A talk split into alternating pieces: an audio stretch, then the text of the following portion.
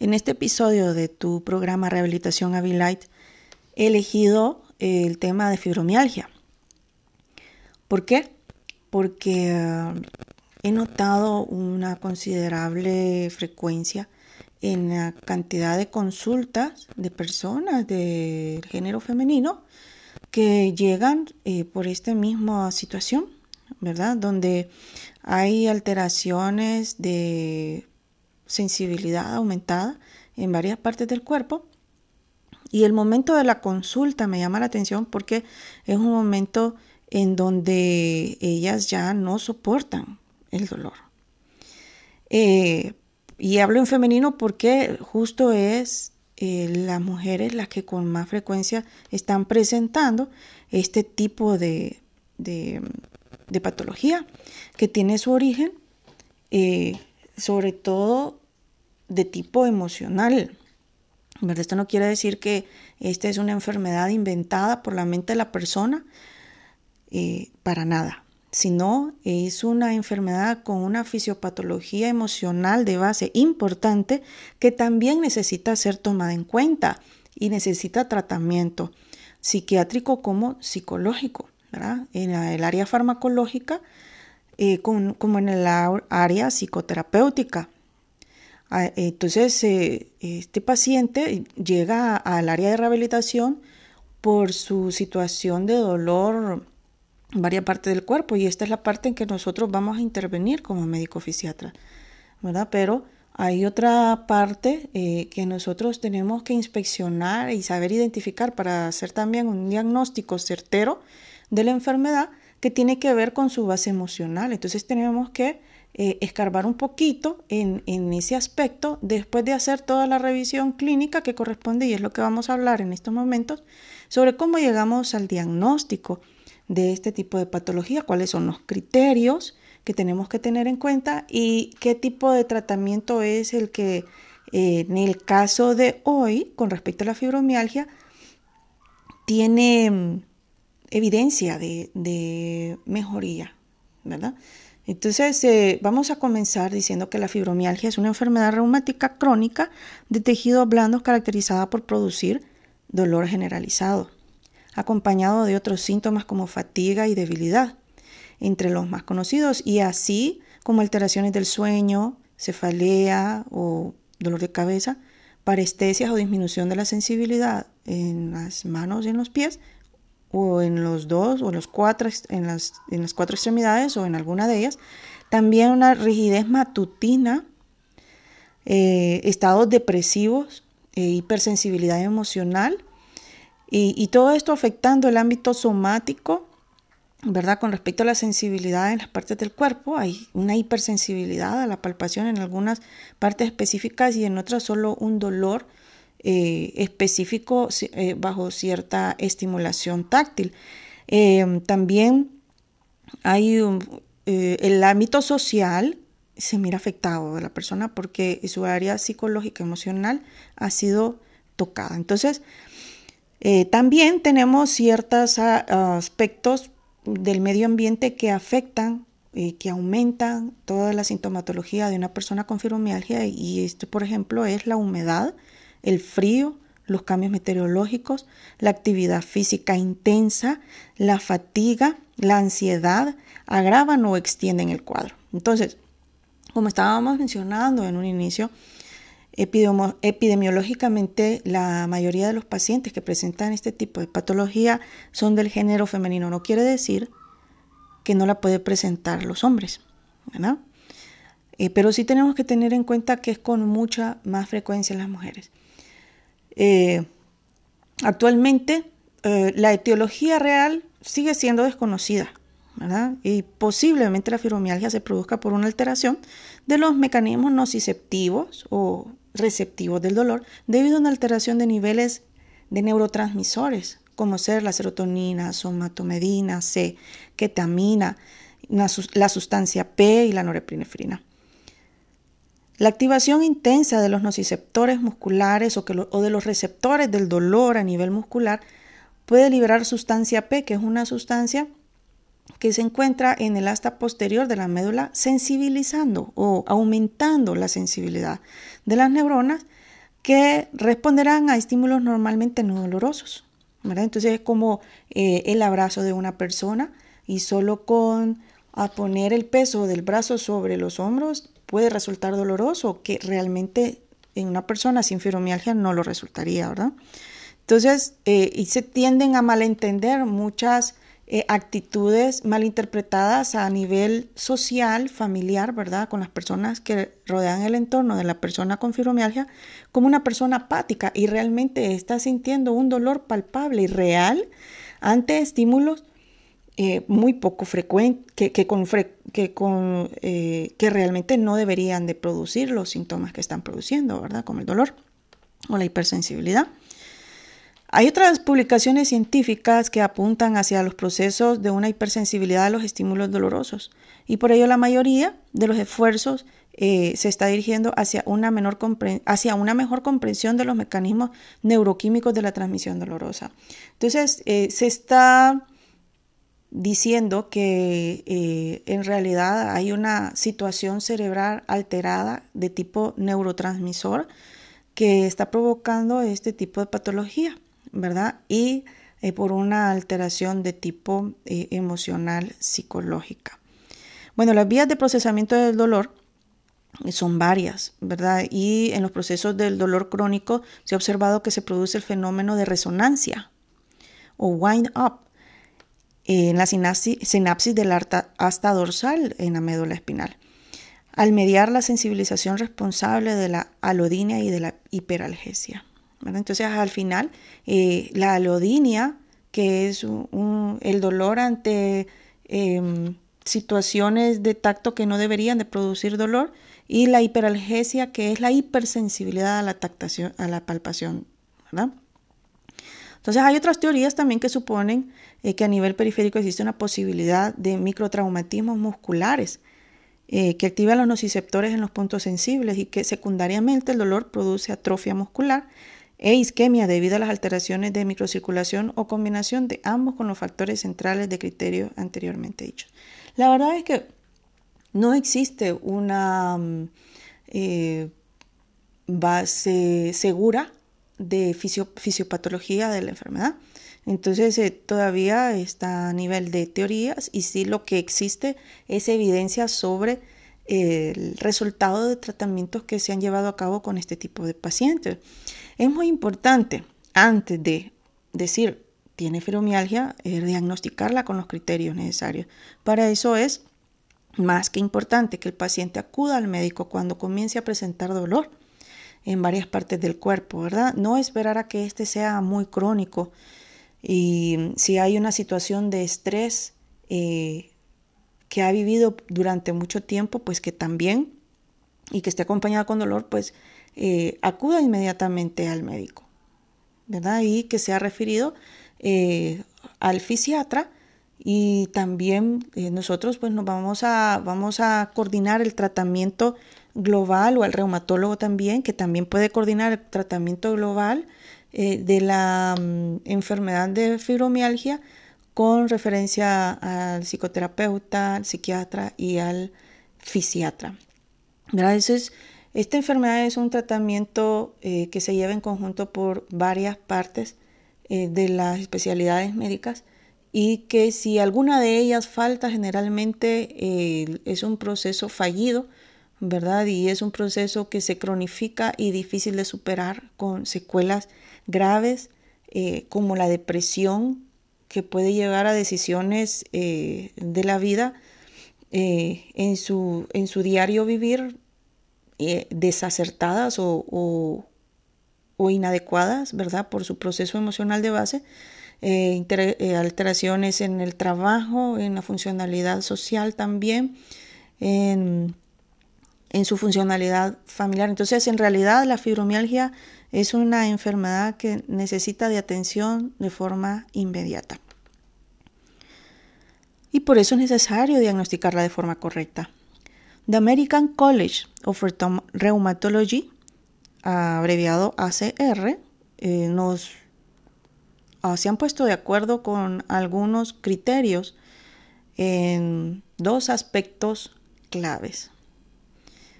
El primero de ellos es el de la historia clínica del dolor generalizado.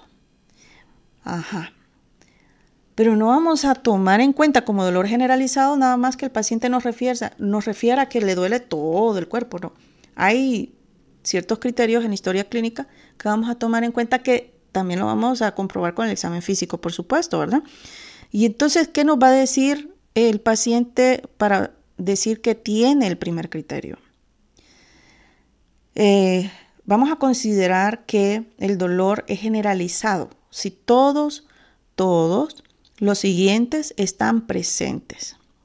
Número uno, dolor en el lado izquierdo del cuerpo. Número dos, dolor en el lado derecho del cuerpo. Número tres, dolor por encima de la cadera y por y dolor. Número cuatro, dolor por debajo de la cadera. Además, el dolor en el esqueleto axial. Cuando hablamos de esqueleto axial, estamos hablando de la columna cervical, el torso, la columna torácica o la columna lumbar. Estos tienen que estar presentes también.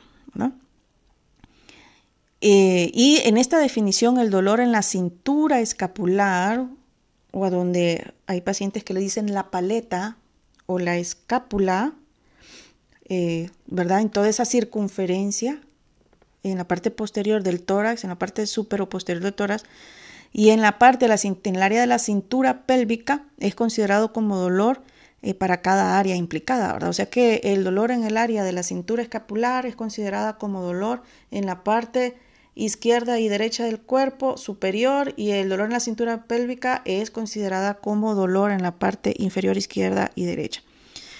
Y el dolor lumbar se considera como dolor en el segmento inferior, o sea que solo con la presencia de dolor lumbar ya vamos a tomar como dolor en el segmento inferior.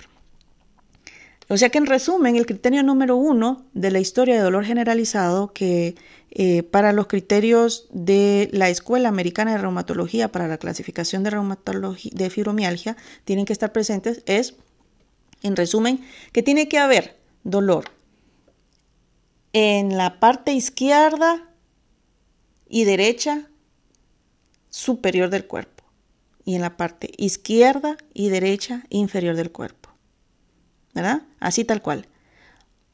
¿Y cuándo vamos a tomar como dolor de la parte superior izquierda y derecha? Cuando hay dolor en la cintura escapular. ¿Y, cómo vamos a y qué tipo de dolor vamos a tomar como parte de dolor en segmento inferior izquierdo y derecho, solo con el que el paciente tenga dolor en el área lumbar, vamos a tomar como que eso fuera dolor en los dos segmentos izquierdo y derecho de la parte inferior del cuerpo. ¿Verdad? Entonces, el criterio número dos es que el dolor va a estar presente en 11 de los 18 puntos dolorosos a la palpación digital.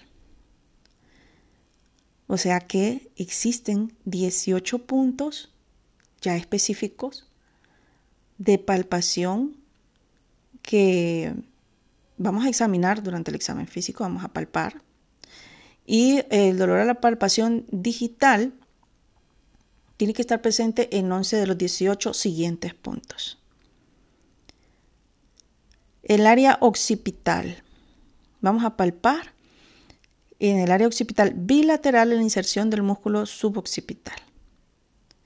En el área cervical baja va a ser bilateral siempre y la palpación va a ser en las caras anteriores de los espacios intertransversos de C5 a C7.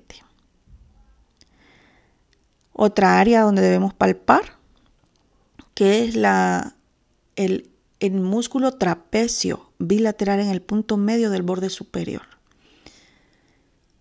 La siguiente área es el músculo supraespinoso bilateral, en el origen por encima de la espina de la escápula cerca del borde medial. otra, la otra área que tenemos que palpar es en la segunda costilla bilateral, en la segunda articulación costo-condral lateral a las uniones en la superficie superior. Otra área de palpación es el epicóndilo, epicóndilo de forma bilateral, 2 centímetros distal a los epicóndilos. Otra área es el área glútea, bilateral en el cuadrante superior y externo de la nalga y el pliegue del músculo. La siguiente área es el trocánter mayor. La palpación siempre bilateral, posterior a la prominencia trocanteria. En la rodilla, palpación bilateral en la grasa, grasa media proximal a la interlínea articular. La palpación digital debe de realizarse con una fuerza aproximada de 4 kilogramos. O sea que no es una fuerza con un propósito de producir dolor, sino que es una fuerza de palpación con presión digital. Para que un punto doloroso se considere positivo, el sujeto debe de indicar que la palpación es dolorosa no solamente el movimiento del cuerpo al momento de la palpación, porque hay otras sensaciones como cosquilleo que puede provocar ese movimiento. Y debemos de preguntar ante cada punto de palpación al paciente si es doloroso. Entonces hay dos criterios, ¿verdad? El criterio de la historia de dolor generalizado y el criterio de dolor en 11 de los 18 puntos que acabamos de mencionar. Como ustedes pudieron escuchar en estos momentos, hay cierta terminología durante el examen físico que no es del manejo eh, de la población general. Y esto pues eh, lo menciono de esta forma porque el programa puede ser escuchado tanto como personas del área médica para poder reforzar un poquito más de, del conocimiento con respecto al tema y que se puedan empapar un poquito de lo que hacemos en rehabilitación para los pacientes con esta patología. Pero también lo pueden escuchar pacientes que están padeciendo de fibromialgia. No se preocupen si ustedes no entienden la terminología con respecto al examen físico. Por eso estamos los médicos para que ese examen físico se lleve a cabo con toda la confianza y el conocimiento científico que se debe, eh, con el que se debe realizar debido a estudios previos, ¿verdad? Y quién es el médico em, adecuado para que lo trate, su médico de, que, lo diagnostique su médico de cabecera. Su médico de cabecera, su médico general. Eh, pero si el médico general eh, escucha, siente que hay algunos criterios que no está claro o está más que seguro y hizo el diagnóstico, entonces él va a referirlo con el especialista específico, pero usted también puede acudir eh, a su reumatólogo y puede acudir a su fisiatra de preferencia. ¿verdad? Al final, eh, el, tratamiento de rehabilitación que es dictado por el fisiatra es siempre luego del diagnóstico acertado de la patología de fibromialgia. Bueno, durante el examen físico al paciente eh, que hemos encontrado con 11 de los 18 puntos positivos, Vamos a preguntar eh, si el paciente puede darnos referencia de la severidad del dolor, explicando una escala de puntaje de 0 a 4, que podemos preguntarle de forma numérica o que podemos preguntarle eh, con la descripción del puntaje de cada nivel de severidad en escala de severidad de puntos dolorosos. La severidad de cero es no refiere dolor, así que vamos a dar una puntuación de cero al paciente que no refiere dolor.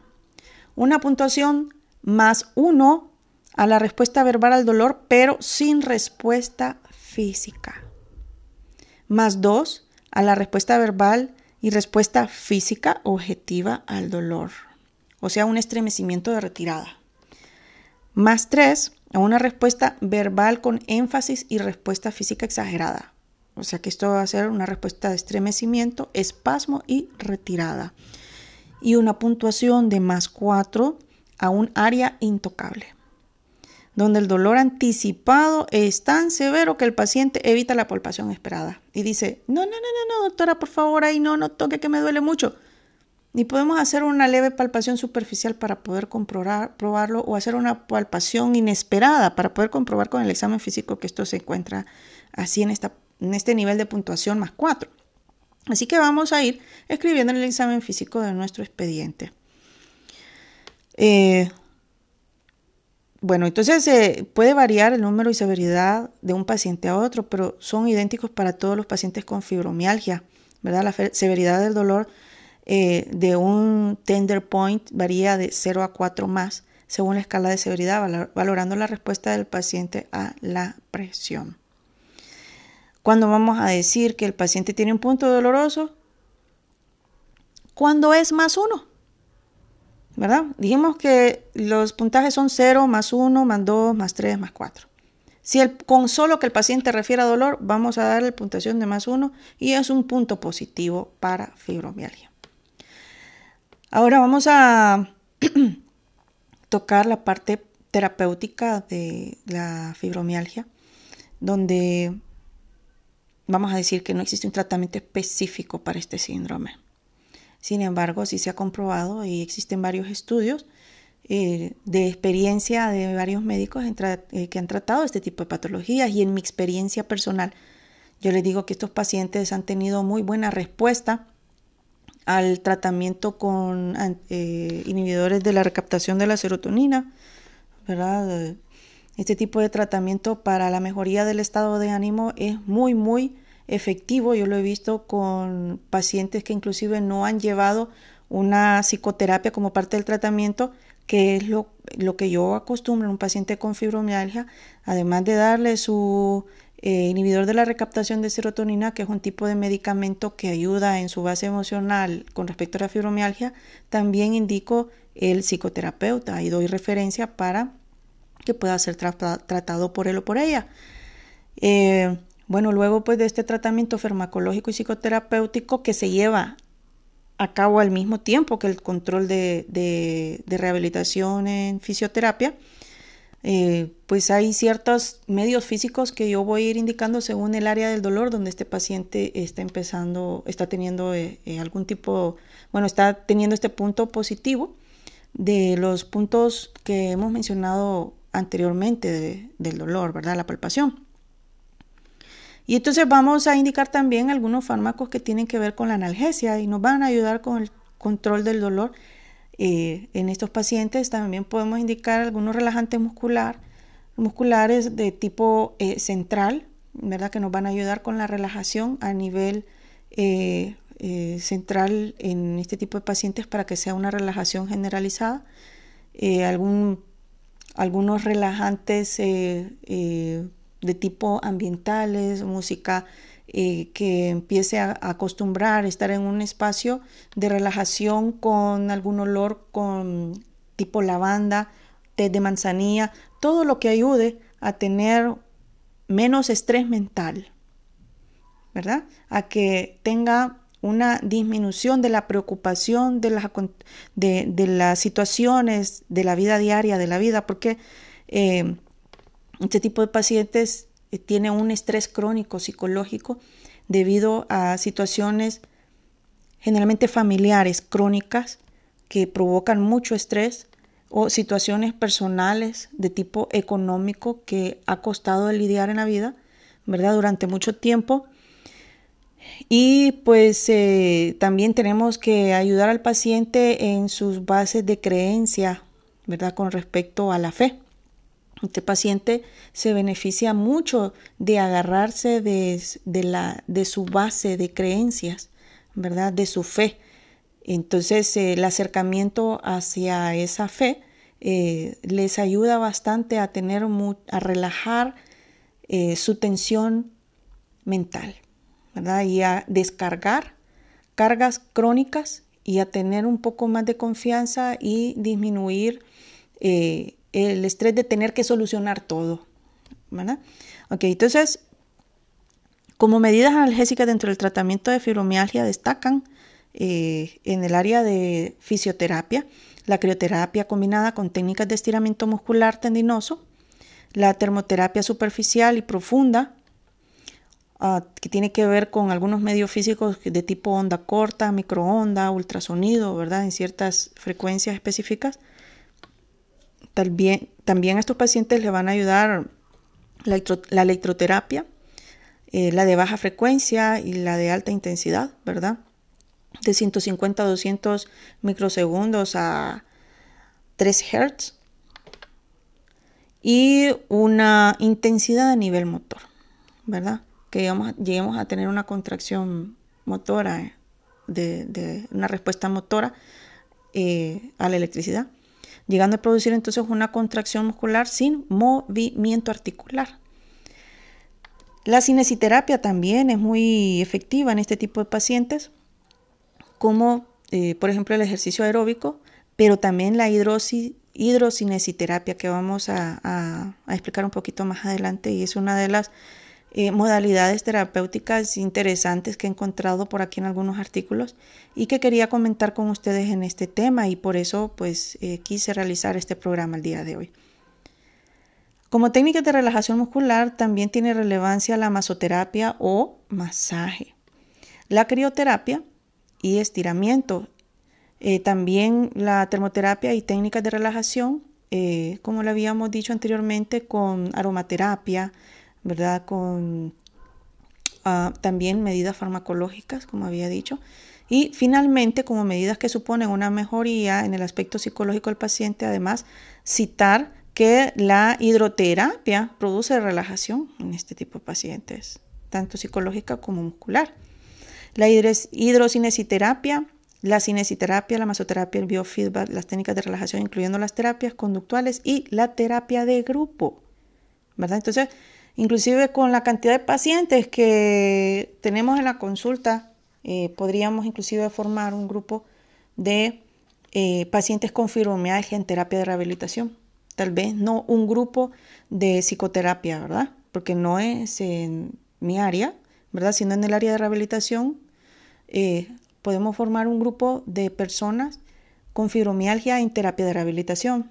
Y ellos eh, ya he tenido experiencia en el área de rehabilitación post-COVID con pacientes eh, con secuelas post-COVID que han formado grupos de, que he formado los grupos de rehabilitación en gimnasio de cinco personas y generalmente quedan amistades especiales, ¿verdad? Y hay un aumento de la mejoría eh, y hay más apego al tratamiento, además de tener un poquito más de conciencia de su enfermedad y de mm, eh, compromiso, ¿verdad? Con la terapéutica total y ellos ven la mejoría en sus compañeros de terapia, de rehabilitación y ven que también no son los únicos, ¿verdad? Y que él, esa persona tiene una situación de estrés, la otra persona tiene otra situación de estrés, para unos la situación de estrés es mayor que para otros y se ponen a platicar, a hablar y eso les sirve también de terapia a ellos, ¿verdad? Entonces es importante esto de las terapias en grupo de personas que padecen fibromialgia, tiene muy buen efecto. Bueno, hay muchas publicaciones que hacen referencia a la importancia del ejercicio aeróbico individualizado para este tipo de pacientes. Sin embargo, la hidrocinesiterapia tiene un efecto especial y lo vamos a eh, describir ahorita a continuación. Bueno, pero antes de, describir la hidrocinesiterapia es importante decir que una de las eh, alteraciones que el paciente está presentando con fibromialgia es que tiene una disminución de actividad física por su estado emocional de base, ¿verdad? Una disminución de la energía también. Este paciente no tiene ganas y no tiene eh, una mm, iniciativa de realizar muchas cosas eh, que en su vida tiene que hacer, en su vida, en sus actividades de la vida diaria y procrastina bastante. También es otra de las características. Y entonces este tipo de pacientes, además de tener esa disminución de, de, emoción por realizar cosas de la actividad de la vida diaria, eh, tiene una disminución de la fuerza muscular por la disminución de la actividad. Y esta disminución de la fuerza muscular eh, se produce en debilidad generalizada y hay un desacondicionamiento entonces en este tipo de pacientes. Eso es bien importante porque el desacondicionamiento eh, va mm, a provocar también que se puedan producir algunas eh, situaciones cíclicas, ¿verdad? Que es un ciclo de desacondicionamiento provocado por la inactividad física que va desde al inicio por el dolor y rigidez, con alteraciones, eh, provoca alteraciones del sueño, y luego estas alteraciones del sueño por falta de dormir adecuadamente la noche va mm, a tener como consecuencia la fatiga en el día. Hay una inactividad, eh, eh, una inactividad que se vuelve muy habitual en este tipo de pacientes. Luego viene una debilidad muscular por la misma inactividad y hay microtraumas también eh, por la misma debilidad muscular provoca torpeza en la en la marcha o torpeza en el movimiento de, de ordenar su propia cama, por ejemplo, o agarrar un tenedor o, agarrar un vaso, ¿verdad? O en el momento de subirse al carro. Entonces van a haber microtraumas también y esto va a aumentar la percepción del dolor en este tipo de pacientes. Y eso va a llevar a un ciclo, ¿verdad? De desacondicionamiento. Entonces este mismo dolor va a volver a provocar alteraciones del sueño, fatiga, inactividad, debilidad muscular, microtraumas y así vamos a ir. Entonces este ciclo lo tenemos que parar. Lo tenemos que eh, eh, parar por varias, en varios puntos, ¿verdad? Desde el dolor con rehabilitación, farmacología y percepción psicológica del dolor. Eh, además tenemos que parar la situación emocional de base desde el punto de vista psicoterapéutico, farmacológico y de relajación ambiental. Y tenemos que parar la debilidad muscular, aumentando eh, algunas eh, situaciones que puedan, eh, algunas bebidas o complementos alimenticios que le puedan ayudar con respecto al aumento de la energía y la mm, emoción por llevar mejor eh, sus actividades de la vida diaria. Bueno, entonces, eh, un programa efectivo de ayuda al paciente a mejorar los aspectos físicos y emocionales de la enfermedad que nos pueden ayudar a cortar este ciclo es eh, en los pacientes una rutina regular de actividad física mantenida, ¿verdad? Luego de haber cortado este ciclo de dolor, que esta actividad física mantenida como rutina, como parte de su vida diaria, tiene que seguirla a lo largo de su vida, porque eso le va a ayudar de forma mental a poder relajar ciertas situaciones que emocionalmente su cerebro eh, no, no aprendió, en, no ha tenido en un momento específico de su vida la capacidad de, de redireccionar y, y, resolver, ¿verdad? Como, como parte de, de su rol eh, de respuesta a, las, a, los problemas de la vida. Entonces, eh, el ejercicio tiene eh, muchas, muchas beneficios con respecto al resultado en este tipo de pacientes, además de que con respecto a los neurotransmisores nos van a ayudar con el aumento de la secreción de serotonina. Acuérdense que farmacológicamente le estamos ayudando con un inhibidor de la recaptación de serotonina. La serotonina es un neurotransmisor que le ayuda al cuerpo a mantener varios aspectos de, de la fisiología humana, como ser el sueño y el estado de ánimo. Eh, el control de la, de, la, salud intestinal también, ¿verdad? Eh, la, parte del cuerpo que más secreción de serotonina tiene es el área intestinal. Eh, entonces, el ejercicio va a aumentar la secreción de serotonina y con el inhibidor de la recaptación de serotonina vamos a aumentar la serotonina circulante disponible para que el paciente pueda mejorar su estado de ánimo y su sueño. También nos ayuda a aumentar la dopamina. La dopamina es otro neurotransmisor que nos va a pegar, nos va a ayudar al apego de rutinas, nos va a ayudar a tener emoción por nuevos proyectos, ¿verdad? Y le va a ayudar al paciente a poder salir adelante con respecto a, la situación actual en la, que se, en la que está, a no estar en ese hoyo, en esa eh, hundida, en esa situación y a tener acción para poder salir eh, con eh, ideas de mm, de inclusive emprendimiento o apego al tratamiento, ¿verdad? Ok. Entonces, la hidrocinesiterapia, como les había mencionado, es una parte de la terapia de rehabilitación eh, innovadora con respecto a la fibromialgia y es utilizada con efectos terapéuticos em, derivados del ejercicio aeróbico y de la hidroterapia. La terapia acuática facilita los movimientos gracias a que se reduce la fuerza gravitacional. El paciente tiene que hacer menos esfuerzo para poder hacer los movimientos que va a realizar dentro del agua. Y eh, combinado con la acción de la flotación, la presión hidrostática y la temperatura del agua, hace que dicha terapia sea apta para el tratamiento de pacientes con dolor crónico, porque eh, va a, hacer una disminución del dolor debido a disminución de la temperatura, ¿verdad? Y a ah, tenemos también que el dolor crónico se va a ver disminuido y la inflamación. El espasmo muscular también. Eh, hay una relajación muscular, una relajación eh, psicológica y una relajación muscular que afectan eh, de, al estar presentes en esta enfermedad de fibromialgia afectan ¿verdad? La, la capacidad funcional musculoesquelética y el ciclo del que ya les había hablado anteriormente. Entonces, eh, debido a la reducción de la fuerza gravitacional que tiene eh, esta mm, hidrocinesiterapia, ¿verdad? La inmersión del cuerpo del paciente en el agua, o sea, en una piscina o en una, eh, una tina de Hubbard, ¿verdad?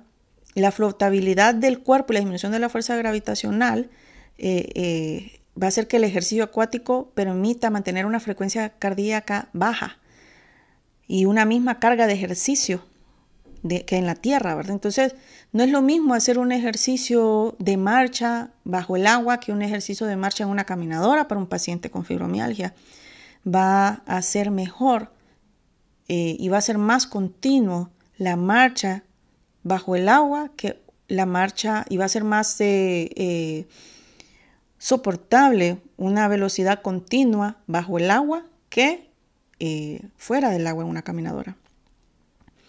A su vez, entonces estos movimientos musculares que presenta el paciente bajo el agua va a tener una eh, va a haber una resistencia eh, a la corriente del agua y entonces va a tener una disminución en la en la atrofia, una mejora funcional, una mejora en el equilibrio, también la estabilidad del tronco, las posturas. El esquema corporal permite realizar la corrección postural, ¿verdad? Además, aumenta la fuerza muscular ya que la densidad del agua actúa como resistencia al movimiento, como les había dicho, e induce la relajación y mejora del dolor, posibilitando una mejor amplitud de movimiento articular. Por efecto de la presión hidrostática, inicialmente eh, se va a producir un aumento de resistencia periférica por vasoconstricción de forma momentánea, favoreciendo el retorno sanguíneo venoso y reduciendo el edema en las extremidades inferiores y secundariamente se va a producir también una disminución de la presión arterial por vasodilatación como respuesta del organismo. Entonces eh, hay una también parte de esta hidrocinesiterapia que es la temperatura del agua pues va a producir diversos cambios físicos. ¿verdad? Hay una pequeña variación con respecto a la temperatura corporal que puede eh, producir en una temperatura, por ejemplo, de 35 a 36 grados, eh, una vasodilatación superficial, aumentando el riego sanguíneo periférico, ¿verdad? Y la nutrición eh, de los tejidos y aumento de mm, disminución del edema y de la inflamación de los de las fibras musculares que se encuentran alteradas por una contractura sostenida debido a la tensión emocional que el paciente ha, eh, tenido de forma crónica. Entonces, uno de los efectos que podemos mencionar eh, con respecto a la hidrocinesiterapia. Tras la inmersión se produce también una vuelta a la normalidad de la frecuencia cardíaca. Después de la inmersión, o sea, cuando ya el paciente sale de la piscina, el paciente puede, eh, va a tener una, una vuelta de normalidad a la frecuencia cardíaca y respiratoria, el metabolismo, la presión eh, sanguínea, ¿verdad? Eh, todo esto puede mejorar después de un efecto de relajación de, después de la hidrocinesiterapia, ¿verdad? Entonces, hay unas técnicas específicas, ¿verdad? No es que vamos a meter al paciente nada más en la piscina y la vamos a matricular en una clase de natación. Podría, podría tener algún efecto beneficioso, pero eh, una clase de natación eh, podría perjudicar en un una primera instancia eh, cuando el paciente se presenta a la consulta y se presenta en un momento de máximo dolor, ¿verdad? En un dolor eh, insoportable. Así que si lo metemos a clases de natación, va a haber un esfuerzo muscular eh, demandado por la clase misma de natación, entonces que nos va a aumentar el dolor y va a disminuir las ganas del paciente de ir a la clase de natación y no va a asistir. Entonces, en realidad, en este momento de la terapia de rehabilitación para fibromialgia no lo vamos a referir a clases de natación. Eso va a ser el último objetivo que vamos a tener con este tipo de pacientes porque recordemos que lo tenemos que llevar a una actividad física como parte de su rutina. No sea diaria, sino por lo menos unas tres veces a la semana, ¿verdad?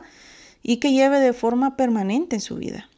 Pero eh, las, sí tenemos que indicar la hidrocinesiterapia con ciertas técnicas específicas de rehabilitación, ¿verdad? Y estas técnicas eh, son unas técnicas eh, de flotación, por ejemplo, y la otra técnica es una técnica específica, se llama de Bad Ragas. La técnica de flotación es una progresión de tres etapas y se comienza con ejercicios de flotación asistida. El terapeuta tiene que ayudar al paciente a desplazarlo a través de la amplitud del movimiento en cualquier plano ¿verdad? Eh, y, el paciente, el, fisioterapeuta realiza el movimiento de forma activa desde abajo hacia arriba de la superficie con ayuda de la flotación, ¿verdad? Entonces, el fisioterapeuta tendría que tener un conocimiento de terapia de este tipo, ¿verdad? Para poder llegar a cabo este, esta técnica. Se continúa entonces con los ejercicios de flotación con apoyo y el individuo realiza movimientos en paralelo a la superficie del agua, manteniéndose a nivel de la flotación también. Entonces al principio va a ser una flotación con movimientos de abajo hacia arriba asistidos por el fisioterapeuta y luego el movimiento en paralelo a la superficie realizado por el paciente, finalizando con ejercicios con resistencia a la flotación, ¿verdad? Con arcos de movilidad eh, que lleven, se lleven a cabo en las cuatro extremidades. La otra técnica es la técnica de Badragas, que donde, es donde se eh, emplea una resistencia de avance anterior y la fuerza de succión posterior como medios de resistencia, empleando tres posiciones eh, principales. Las tres posiciones principales lleva la primera, una posición del individuo de forma activa, mientras el fisioterapeuta se mantiene fijo a través del control de la velocidad donde se determina la resistencia. En la segunda posición, el individuo y el terapeuta se desplazan juntos en dirección del movimiento deseado y de esa forma el terapeuta controla la velocidad y por tanto la resistencia. Todo esto tiene que ser a tolerancia por dolor eh, referido por el paciente, ¿verdad? En la última posición que estábamos mencionando, el individuo presenta una posición fija, mientras que el fisioterapeuta lo empuja, o sea que es contrarresistencia. Y aquí podemos hacer varios tipos de entrenamiento de fuerza en los músculos afectados y eh, en el equilibrio, en la coordinación, en el, eh, y esto por medio de, algunas modalidades dentro del agua. El objetivo de este tipo de terapia es disminuir la percepción del dolor durante el ejercicio de cinesiterapia, eh, que normalmente fuera del agua eh, hay una mayor percepción del dolor del paciente con fibromialgia, a diferencia de la percepción del dolor de la cinesiterapia dentro del agua. Entonces, este es eh, el artículo que yo pues quería compartir con ustedes. Es un artículo que fue publicado en 15 de diciembre del 2004 por la Unidad de Docencia e Investigación de Fisioterapia y Terapia Ocupacional de la Facultad de Ciencias de Salud de la Universidad de Rey Juan Carlos Alcorón, Alcorcón, ¿verdad? Y eh, sus autores son Sainz Velasco, Crego Parra, Águila Maturana, Miangolarra Page. Y el título del artículo es el ejercicio aeróbico e hidrocinesiterapia en el síndrome fibromiálgico.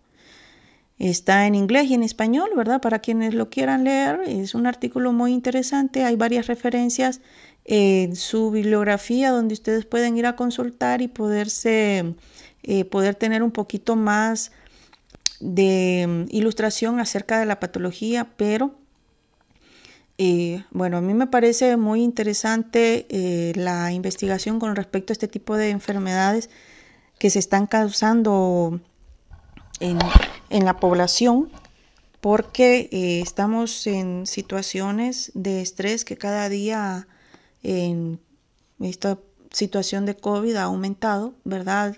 Nuevas variantes, eh, alteraciones económicas en las familias debido a la disminución de la, de la disponibilidad de trabajo. Algunas personas sufrieron desempleo, algunas personas ya antes trabajaban, ahora pues se encuentran en casa y esto ha aumentado mucha de la situación psicológica que tiene que soportar la persona para poder salir adelante. Y en, en muchos casos, eh, culturalmente tenemos que la mujer es multitareas entonces la mujer trabaja, la mujer eh, trabaja fuera de la casa, además eh, se encarga de su casa con respecto al aseo, a la, a la comida, ¿verdad? La, la administración económica también está de parte de la mujer y muchas veces es la única aportante dentro de la familia.